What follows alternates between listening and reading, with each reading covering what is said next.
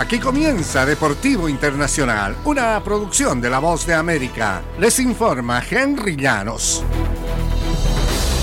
En el baloncesto de la NBA, momentos después de la dramática victoria de Boston en Miami el sábado por la noche, Jalen Brown comenzó a pensar en el futuro, alzando sus manos, levantó siete dedos y comenzó a gritar, juego 7, juego 7.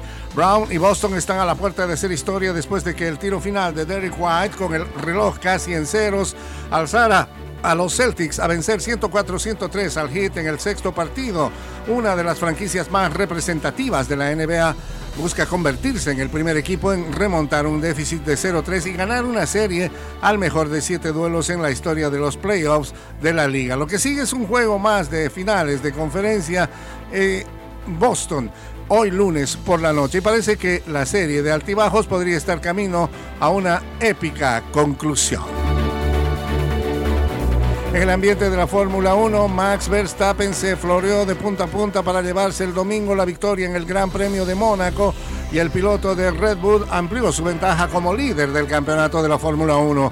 El resurgir del español Fernando Alonso se confirmó al entrar segundo, su mejor resultado de la temporada con Aston Martin, subiéndose al podio por quinta vez en seis carreras. Esteban Ocon quedó tercero dándole a Alpina un inusual podio. Red Bull ha monopolizado el triunfo en cada una de las seis carreras disputadas este año. Es fabuloso poder haber ganado de esta manera con este clima y manteniendo el aplomo para quedar primero, dijo Verstappen.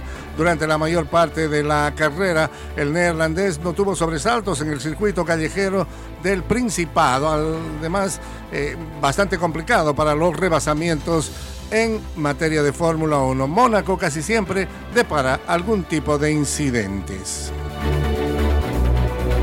El tenis internacional, sin poder dormir la noche previa a su duelo por la primera ronda del Abierto de Francia contra la bielorrusa Arina Zabalenka, la ucraniana Marta Kostiuk prendió su teléfono a las 5 de la mañana del domingo para enterarse de las asiagas noticias en su natal Kiev.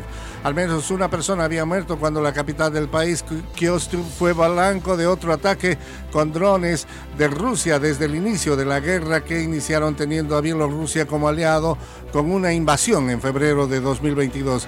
Es algo que no puedo describir, tratar de poner mis emociones a un lado cada vez que salgo a la pista. Creo que lo hago mejor que antes y no me afecta todo el tiempo, pero a veces no se puede.